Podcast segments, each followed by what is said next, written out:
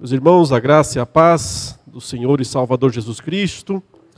Convido-os a abrir a palavra de Deus no quarto e último capítulo do livro do profeta Malaquias.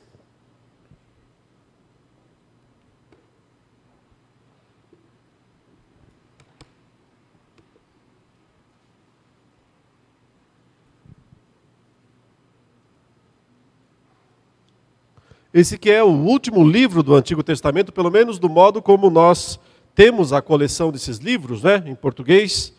Nós sabemos que ah, o modo como a Bíblia hebraica coleciona os livros, o último deles é o segundo livro das Crônicas. Contudo, Malaquias é o último texto profético do Antigo Testamento.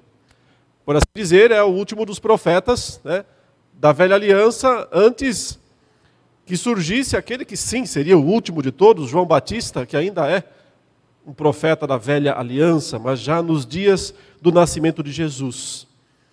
E esse então, que é o último dos textos, digamos, cronologicamente falando, da Bíblia hebraica, ou seja, do Antigo Testamento, é também o que nos faz um grande e poderoso anúncio a respeito da vinda de Jesus, do nascimento de Jesus.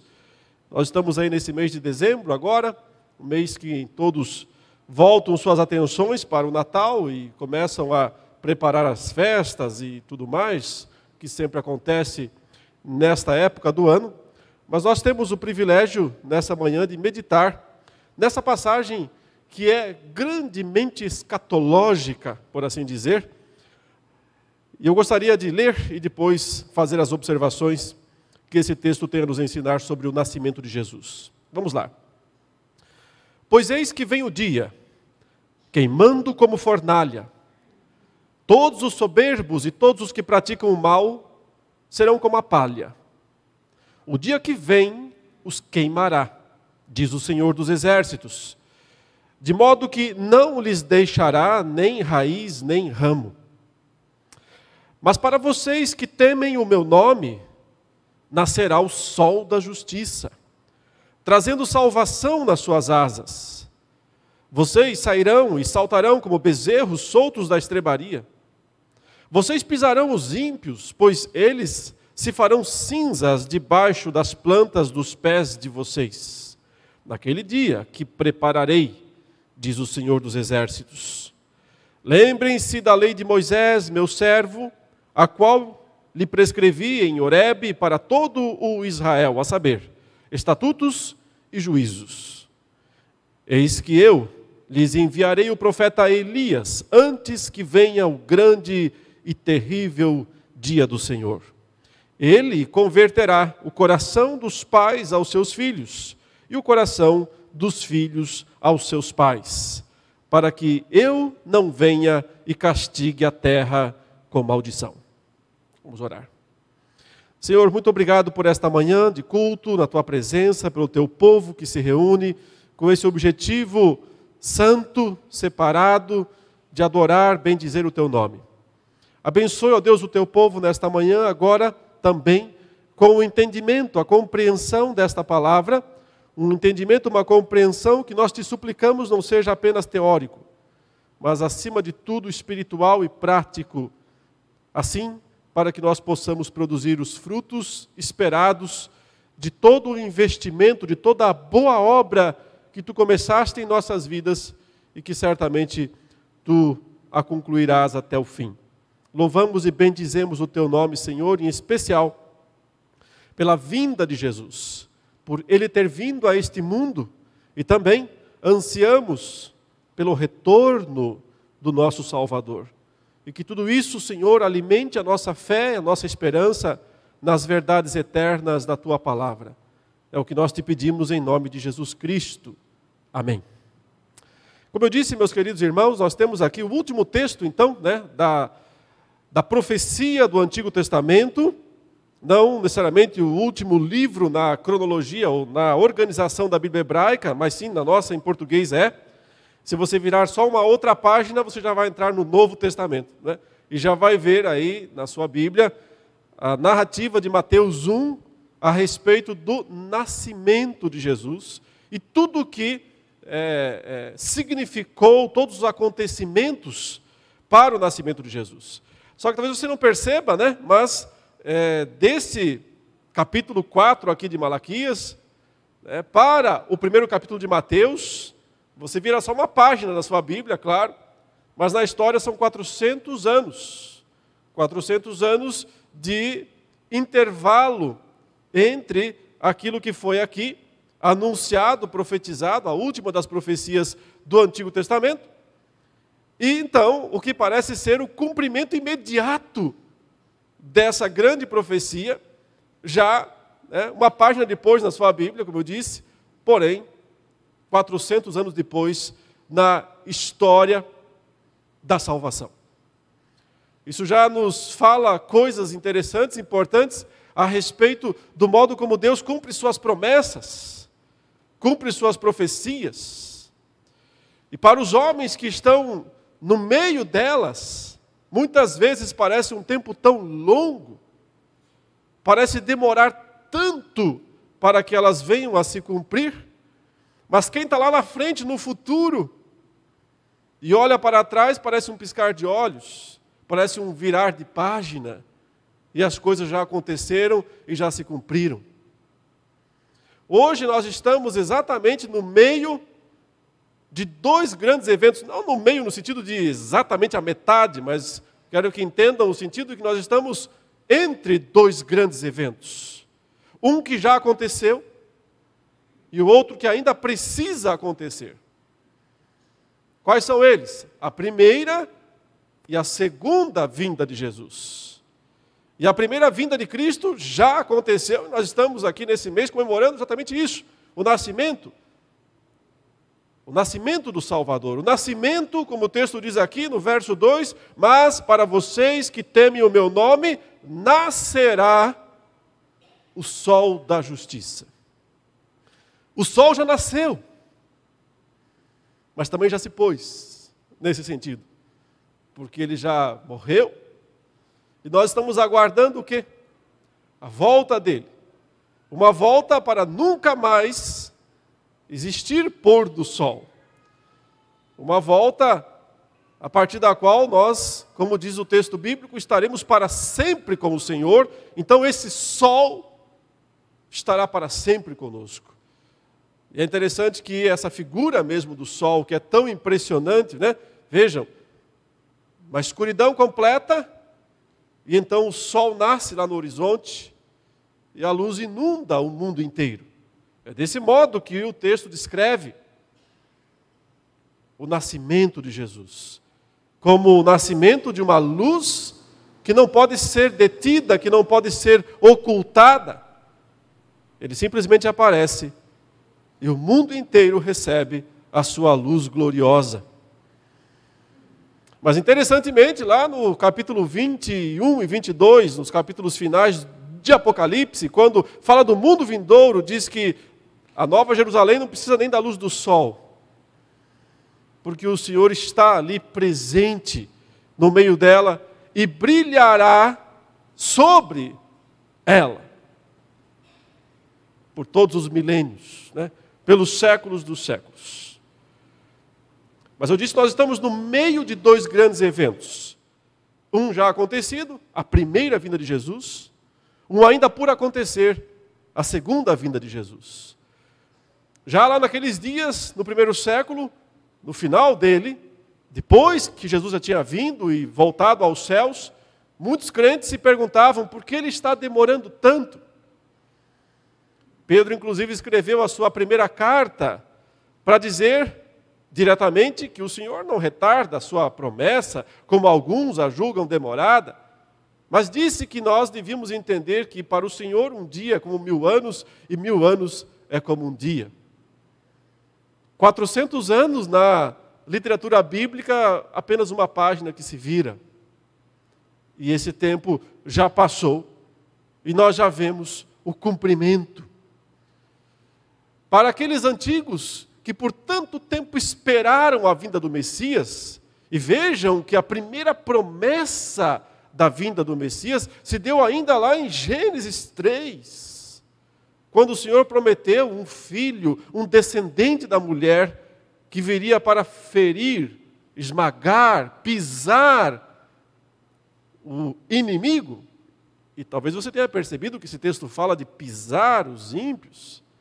E isso não é aleatório, isso não é mera coincidência, é apenas um modo de mostrar que o plano, o projeto de Deus é sempre o mesmo, perfeitamente organizado, sem falhas, ele está cumprindo cada detalhe do que ele prometeu.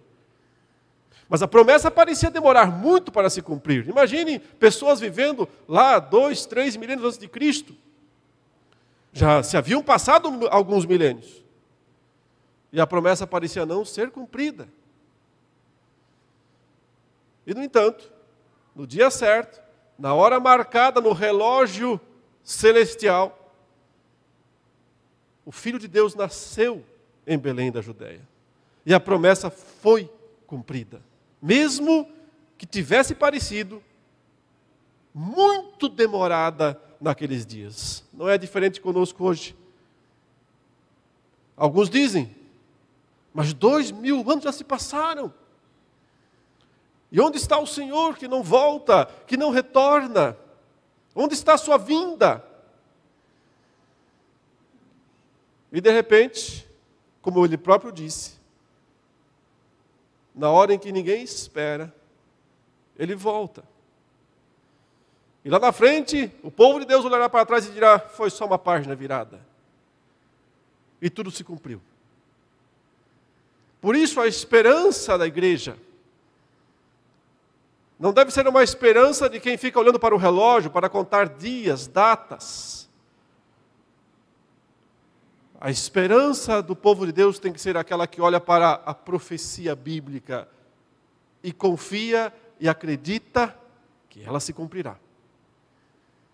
Assim como já se cumpriu no passado, quando o Senhor anunciou e cumpriu, do mesmo modo, o que ainda falta acontecer o que ainda precisa se cumprir, se cumprirá. No tempo certo, quando o Senhor entender que é a hora. Essa passagem, meus irmãos, ela não fala só da primeira vinda de Jesus, ela fala também da segunda. E aqui, um modo para que a gente possa entender a própria, o próprio conceito de profecia bíblica é útil, é importante para entender o texto. Os profetas, frequentemente, quando eles anunciaram o futuro, quando Deus revelou o futuro para eles, e falou sobre os eventos escatológicos, os eventos do fim, em geral, eles o enxergavam, esses profetas, eles enxergavam esses eventos como se fosse uma unidade, como se tudo fosse acontecer ao mesmo tempo. É claro, eles estavam olhando de trás, visualizando o futuro, e não era possível, então, observar os detalhes, observar os desdobramentos dos eventos. Mas, à medida em que os eventos vão sendo cumpridos ao longo da própria história bíblica, é possível ver que frequentemente essas profecias eram desdobradas em etapas. Etapas que meio que se espelham o que queremos dizer é que, em geral, existe um cumprimento breve e imediato para a referida profecia, o qual é um cumprimento embrionário, por assim dizer. Mas depois há um cumprimento final e definitivo para essa profecia. Só quando então todos os elementos dela encontram pleno cumprimento. Um exemplo que pode ser dado, ainda que de forma breve, e não é que seja um exemplo simples, não deixa dele também de ser um exemplo polêmico, mas há uma profecia no capítulo 7 de Isaías do nascimento de um menino, de uma virgem. Eis que a virgem conceberá e dará à luz um filho, e ele será chamado pelo nome de Emanuel, quer dizer Deus conosco. Ninguém tem dúvidas, isso aqui é uma profecia a respeito do nascimento de Cristo. Sim.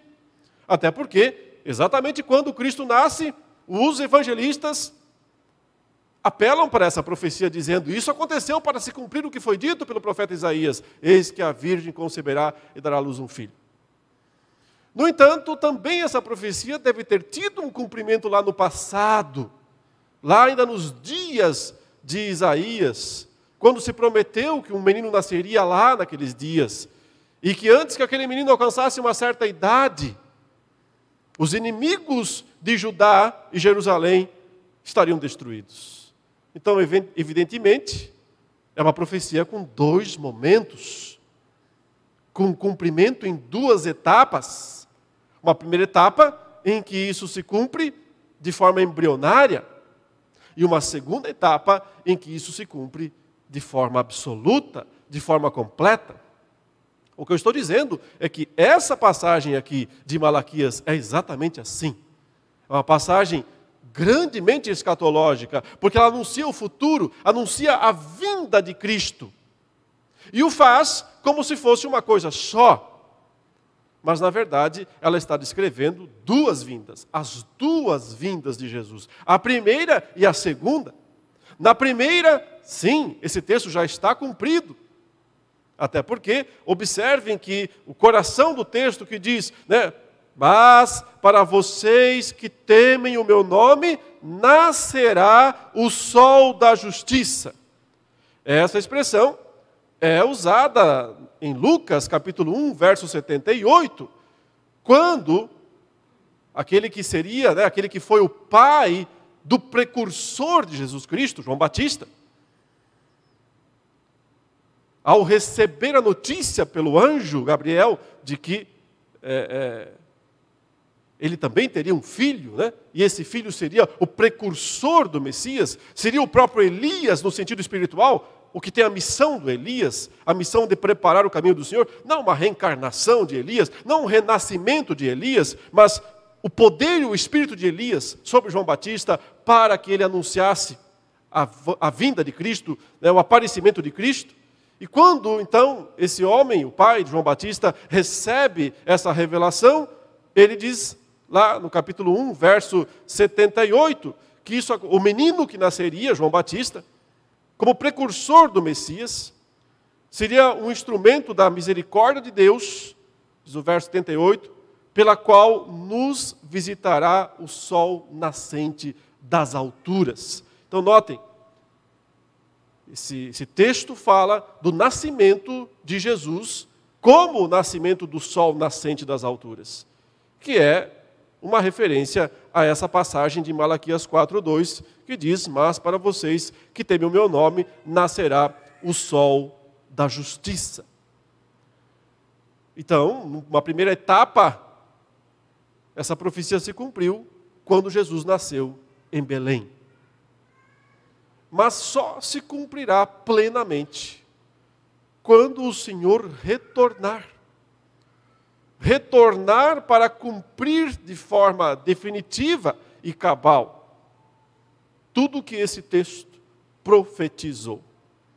E isso nos leva a um entendimento bem complexo, eu diria, da relação entre a primeira e a segunda vinda de Jesus, mas ao mesmo tempo um entendimento maravilhoso sobre isso. Porque vejam, sim, nós falamos em primeira e segunda vinda de Jesus. Não é errado usar essa terminologia para poder entender, situar os momentos. Mas há um sentido que nós não devíamos falar em primeira e segunda vinda de Jesus. Devíamos falar apenas em vinda. A grande vinda de Cristo, que é composta de dois momentos. Aquele momento lá do passado, em que ele já veio, se encarnou, se fez homem, habitou entre nós, viveu, morreu, ressuscitou, subiu aos céus. E então, o segundo momento desta mesma grande vinda do Senhor, que é quando ele retorna dos céus para ressuscitar o seu povo, para estabelecer o juízo sobre todos, né?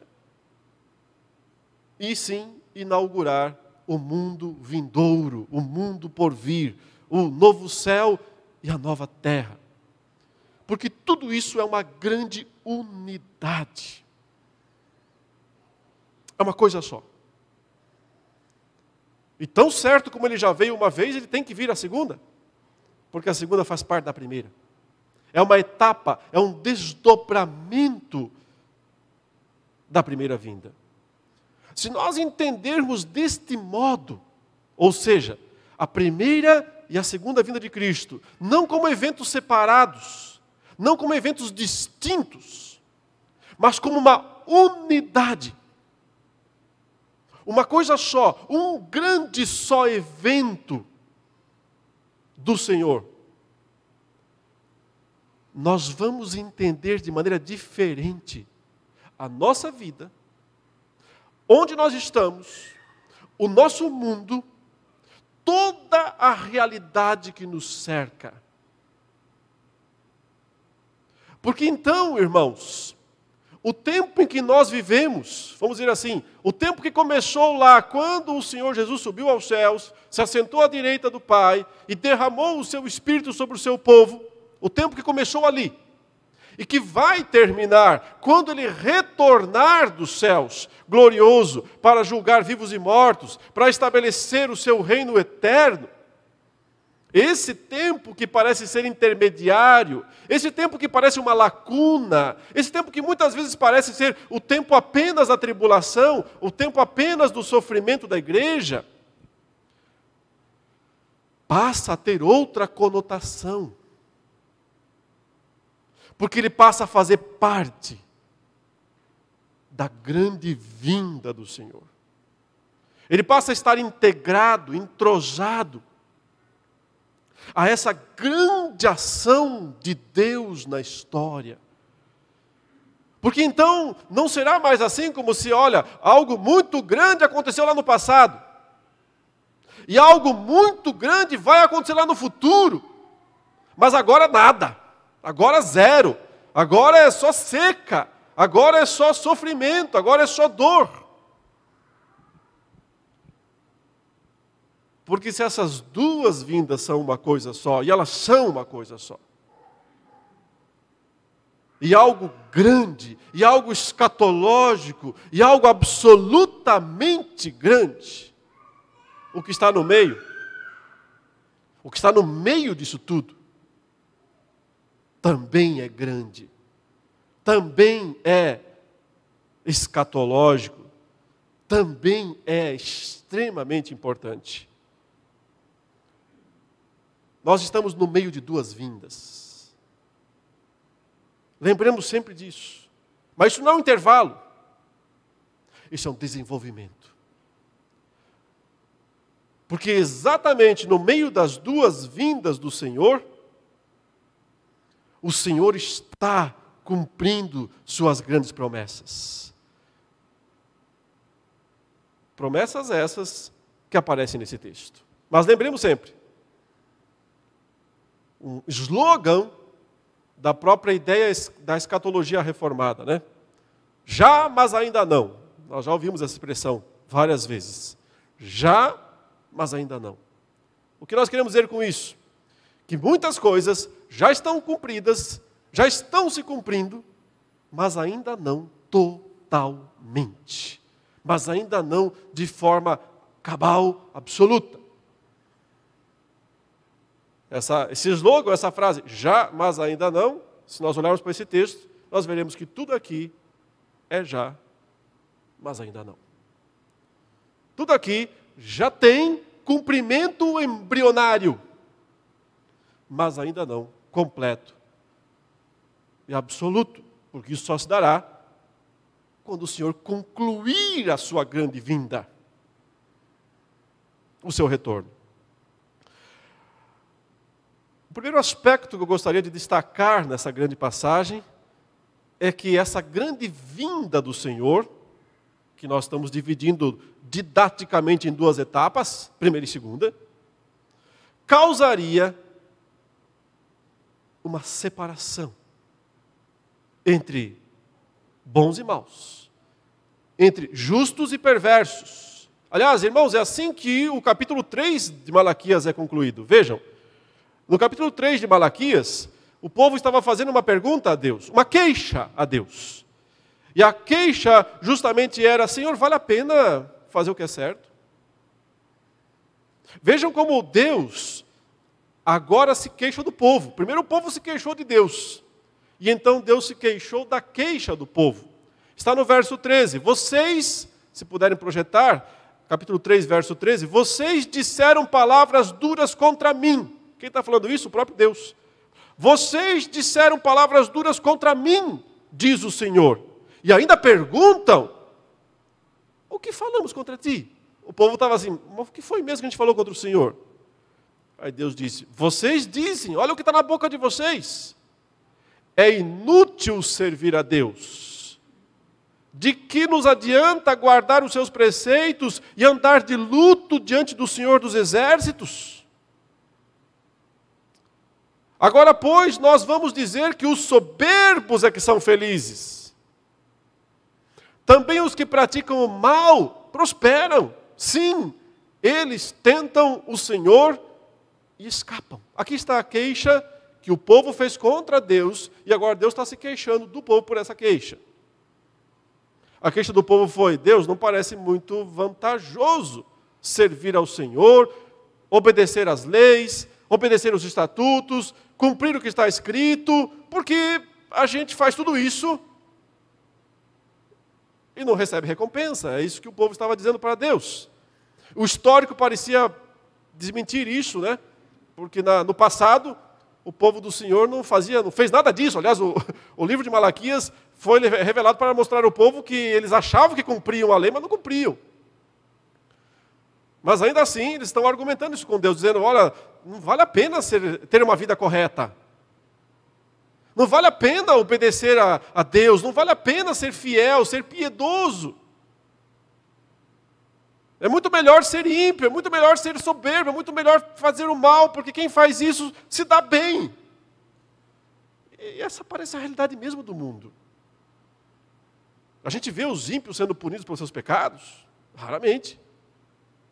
A gente vê as pessoas que fazem maldade sendo punidas de fato pelos seus crimes? Raramente.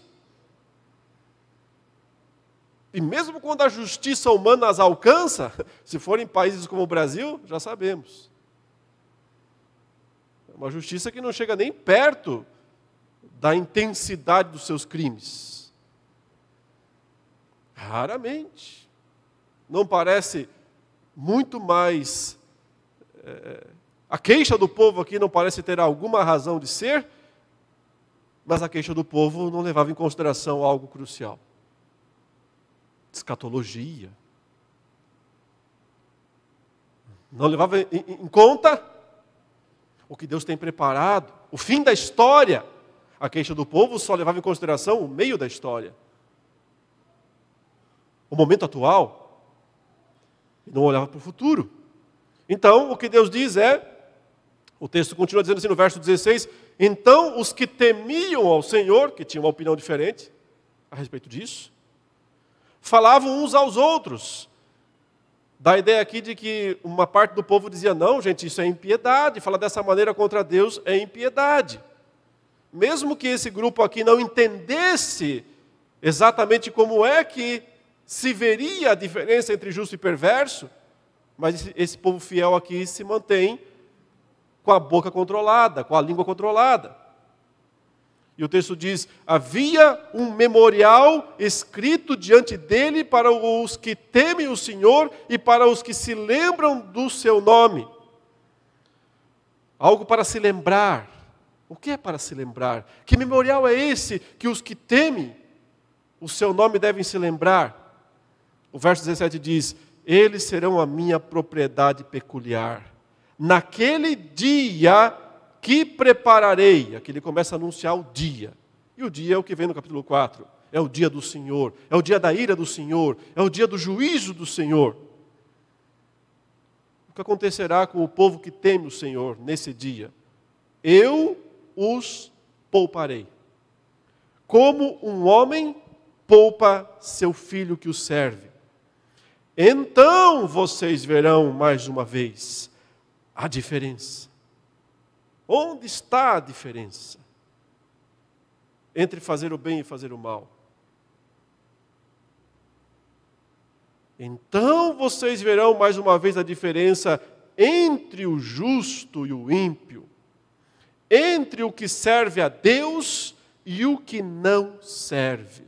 E então entramos no capítulo 4, onde essa diferença vai ficar clara. Portanto, a vinda de Jesus, essa grande vinda de Cristo, essa grande vinda escatológica de Cristo, que tem a ver com o acontecimento já feito no passado, lá em Belém da Judéia, e que ainda precisa acontecer quando ele retornará sobre as nuvens do céu, com forte clangor de trombeta, como o relâmpago que sai do Oriente e vai até o Ocidente.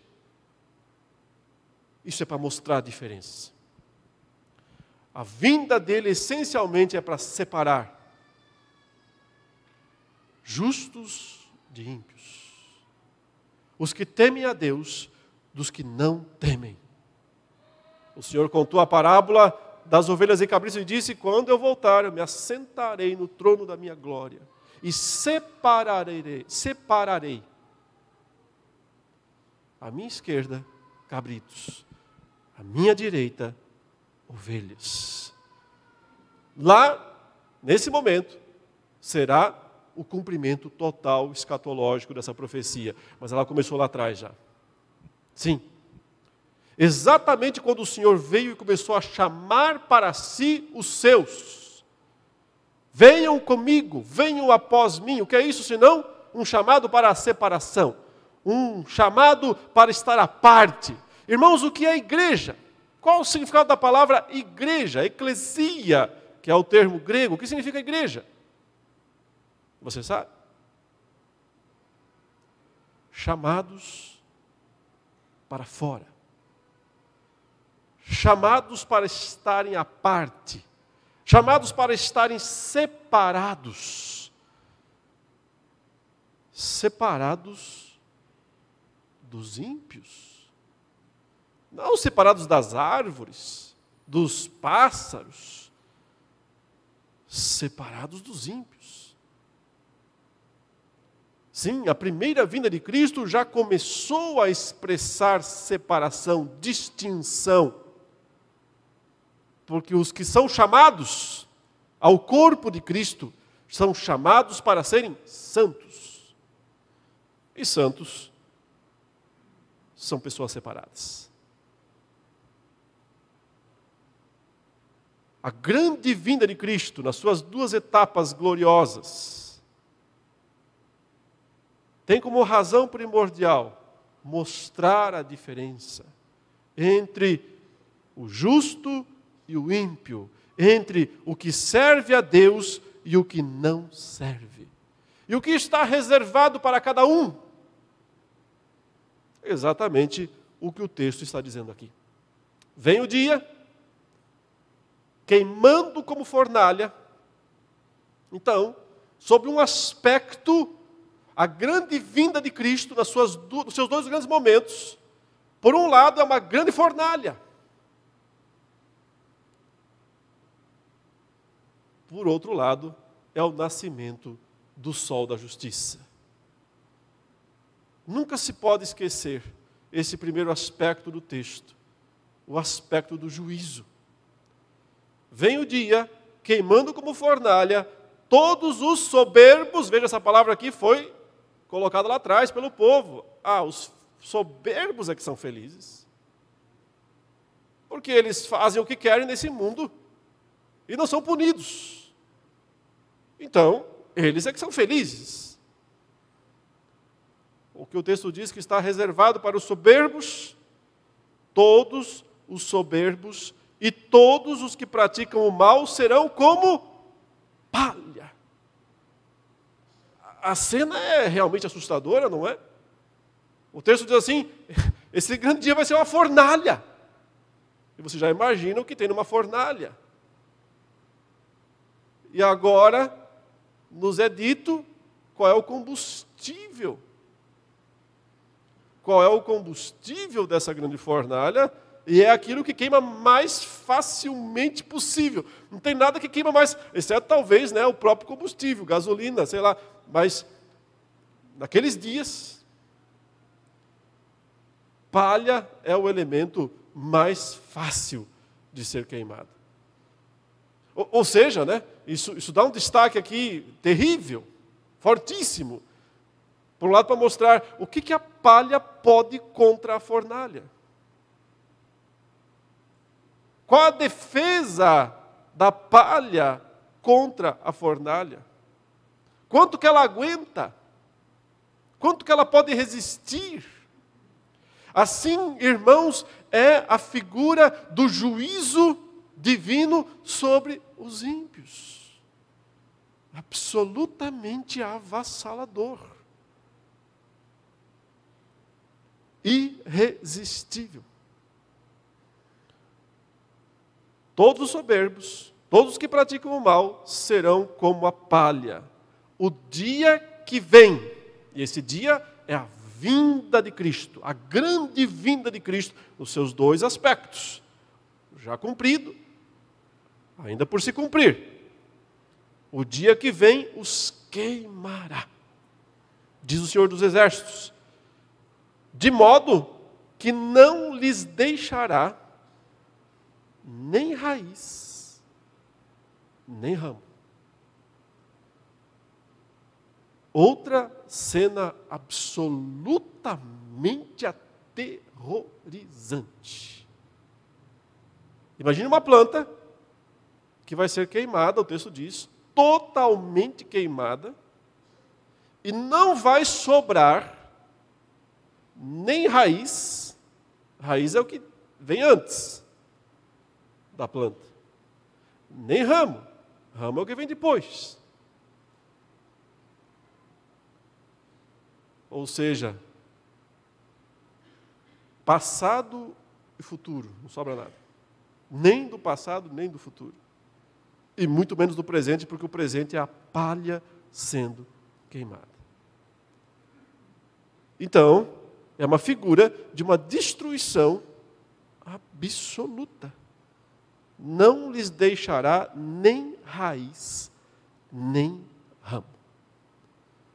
É aqui o texto está dizendo, em que nós veremos a diferença entre o justo e o ímpio, entre o que serve a Deus e o que não serve. Mas, como eu disse, as profecias do Antigo Testamento, em geral, elas olham para o futuro e elas não veem exatamente as distinções dos momentos quando isso, ou quando cada etapa, ou quando cada evento dessa grande profecia vai se cumprir.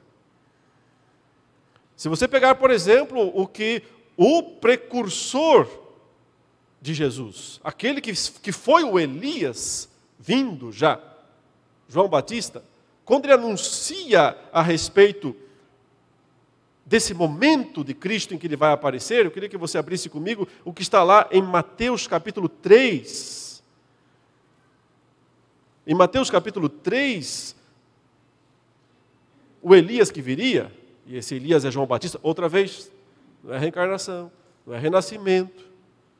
Inclusive, quando lá em João 1, os fariseus perguntaram diretamente para João Batista: Você é Elias? O que ele disse? Não sou.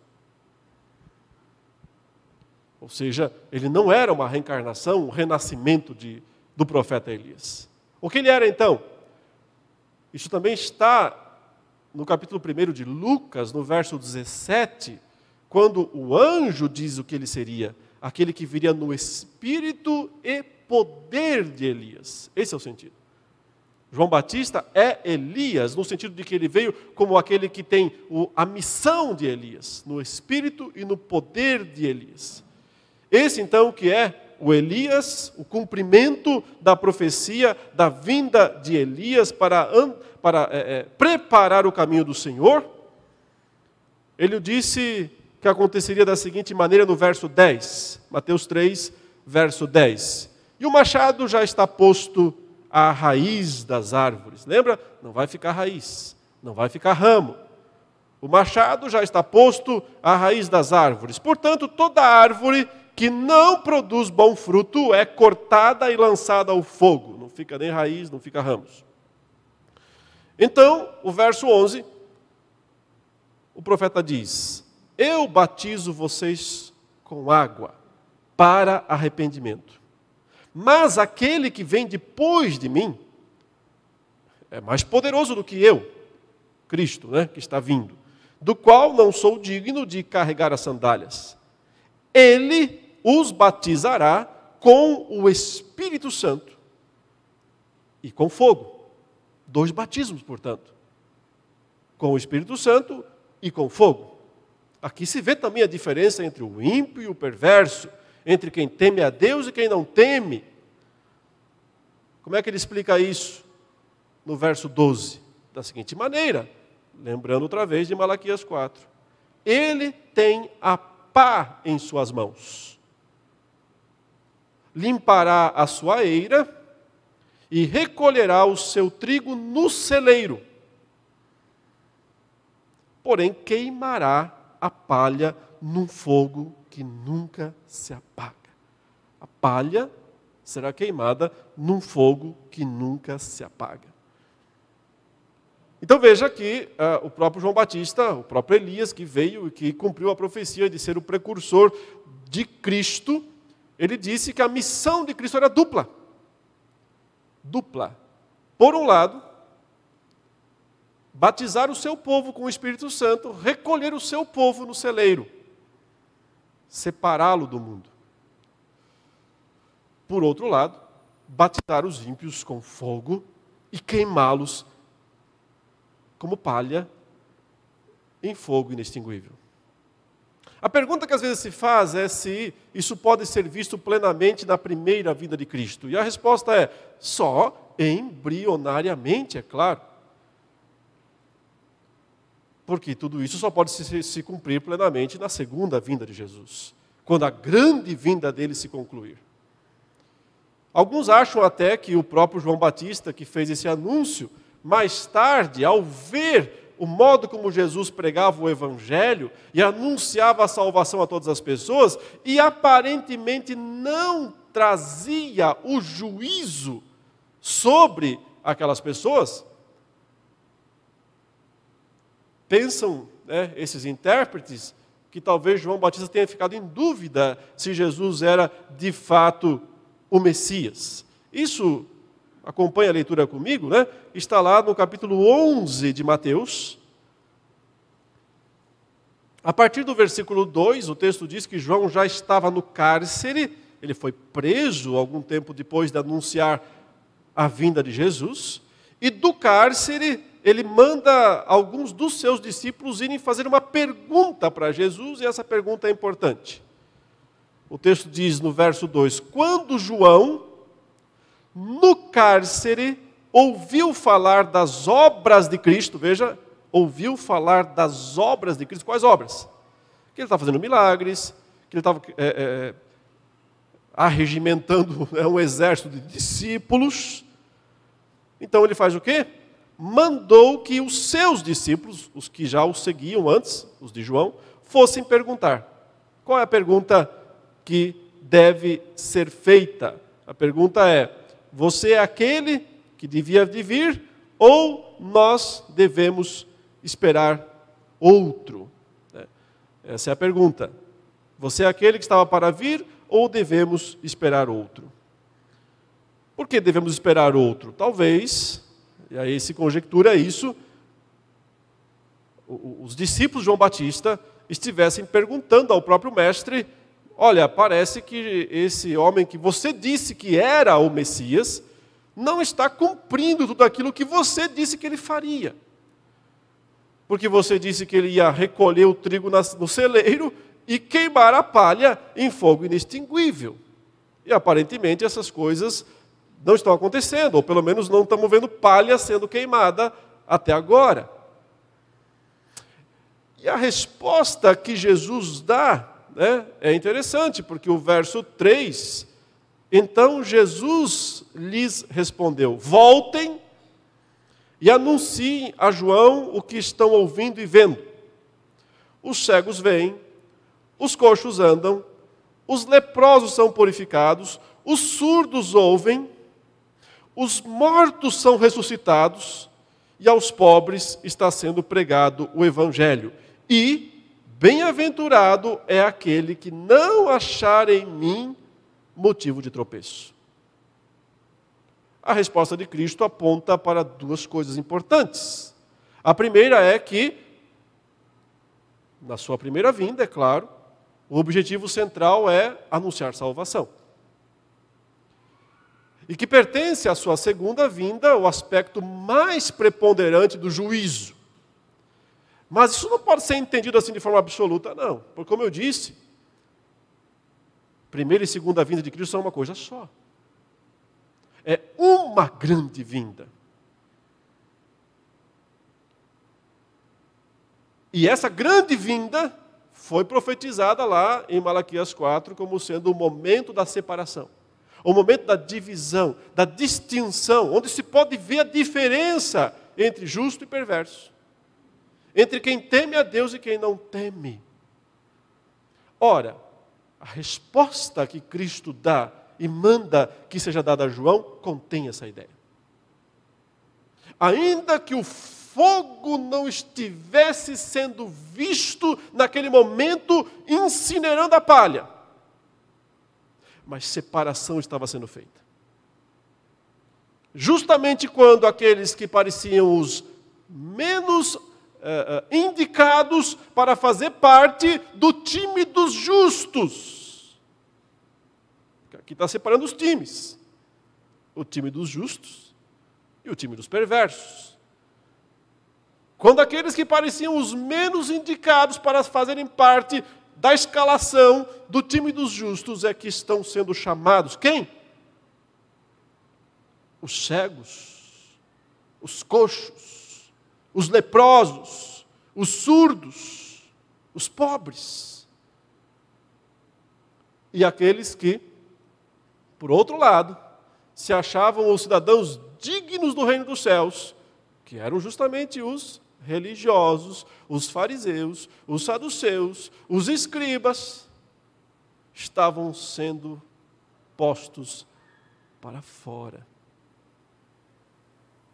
Porque lembrem-se, a vinda de Cristo é para marcar a diferença. Marcar a diferença entre justos e perversos. É para mostrar a diferença, porque em geral nós não vemos a diferença. O mundo não vê a diferença. E as pessoas naqueles dias não viam a diferença também. Essas pessoas aqui, coxos, leprosos, estavam totalmente fora do time dos justos naqueles dias na concepção de quem seriam os justos. Estavam fora desse time. Aliás, os discípulos de Cristo, os pescadores, né, estavam fora desse time dos justos na comparação das pessoas, ou né, na concepção das pessoas daqueles dias. E é isso que torna a vinda de Cristo tão surpreendente. Tão absolutamente surpreendente.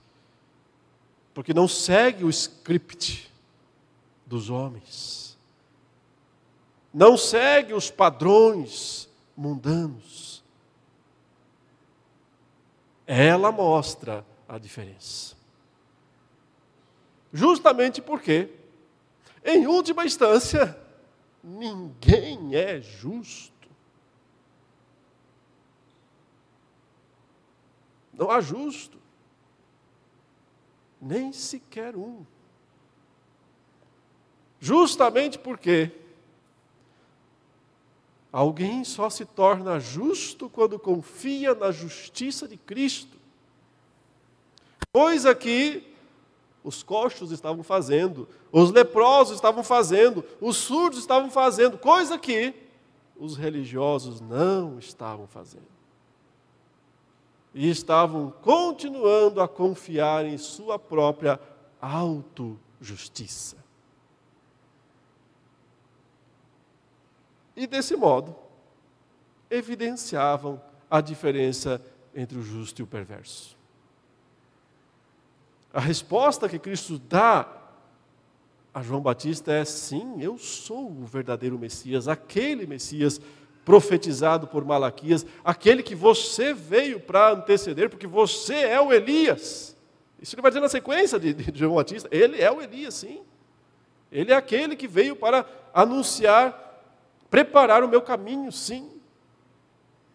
Mas a resposta de Cristo é: fica tranquilo. Fique tranquilo. Eu estou cumprindo tudo. Tudo o que tem que ser cumprido, eu estou cumprindo. Tudo no seu tempo. Cada etapa no seu momento. Mas eu estou cumprindo tudo.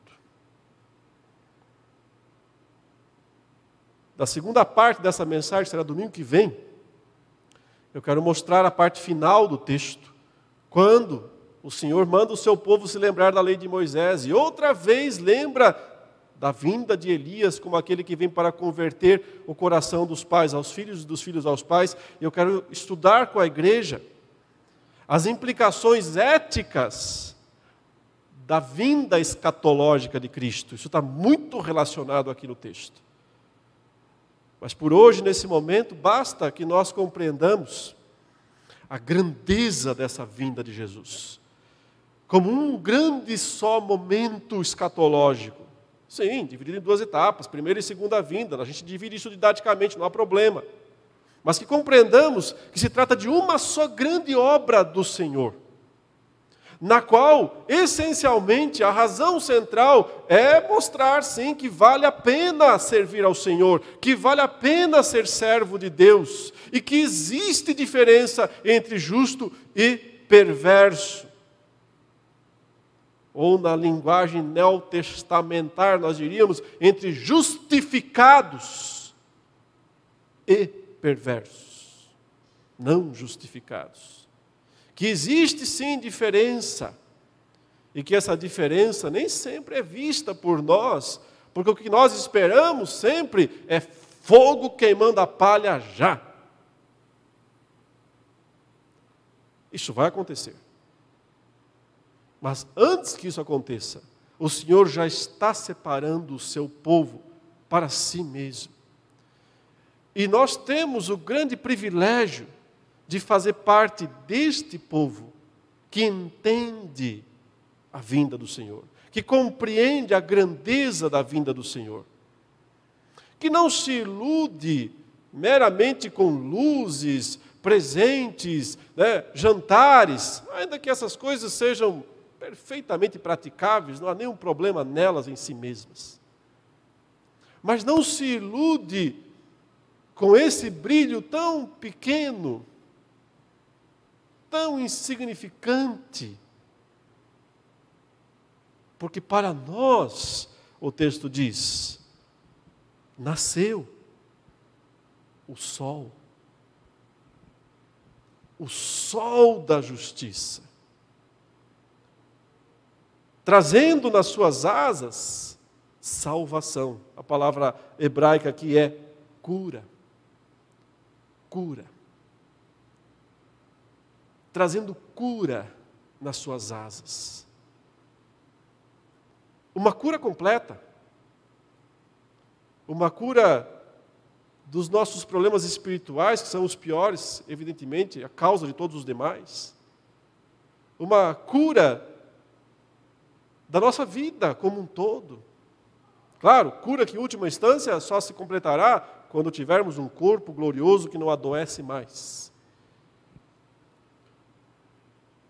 Diante do sol da justiça que já nasceu, mesmo aqueles lugares mais iluminados do Natal que há nesse mundo,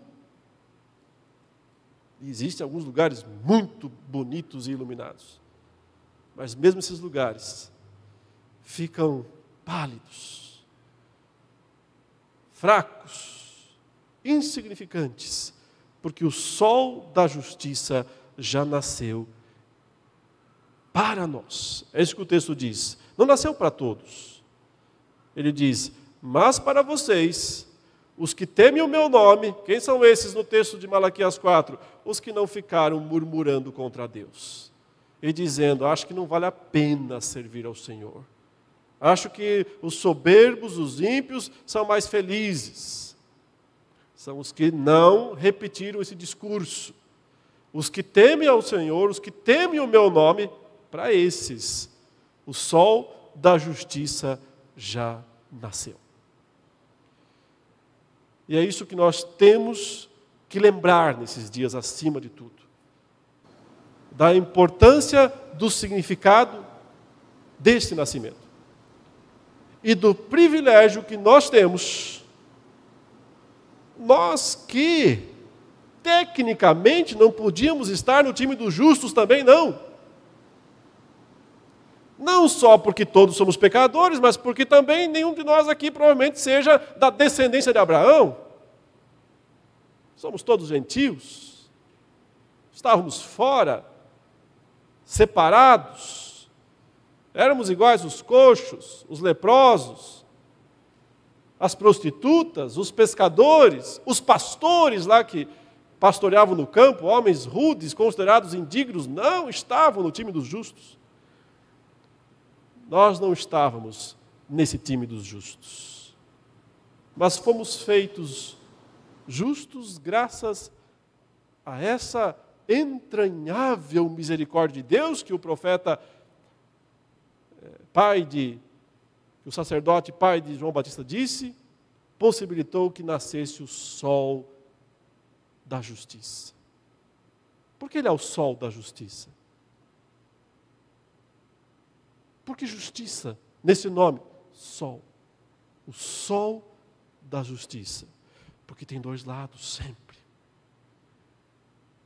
Para uns, os que temem o seu nome, é justiça que vem sobre nós, como os raios mornos do sol nos aquecem, como a luz brilhante do sol nos ilumina, na medida certa, e nos traz alegria, certeza, confiança nós veremos depois, na semana que vem, né? Saltando como bezerrinho feliz da estrevaria.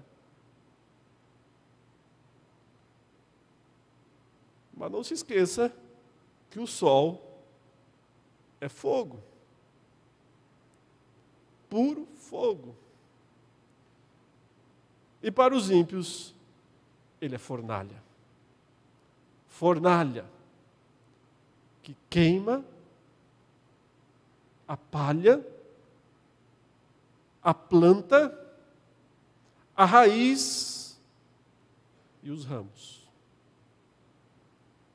O sol da justiça é Jesus Cristo. É Jesus Cristo. O mesmo Jesus é, para uns, salvação, vida, esperança, alegria, paz,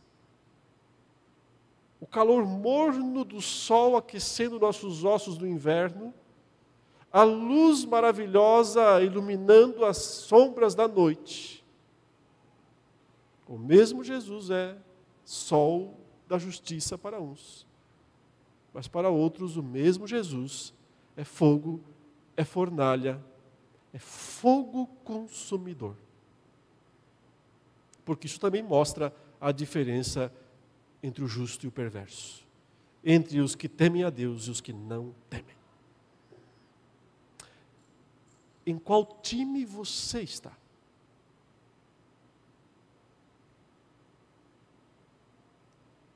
De qual lado? Porque só tem dois. Dois lados. Do trigo ou da palha?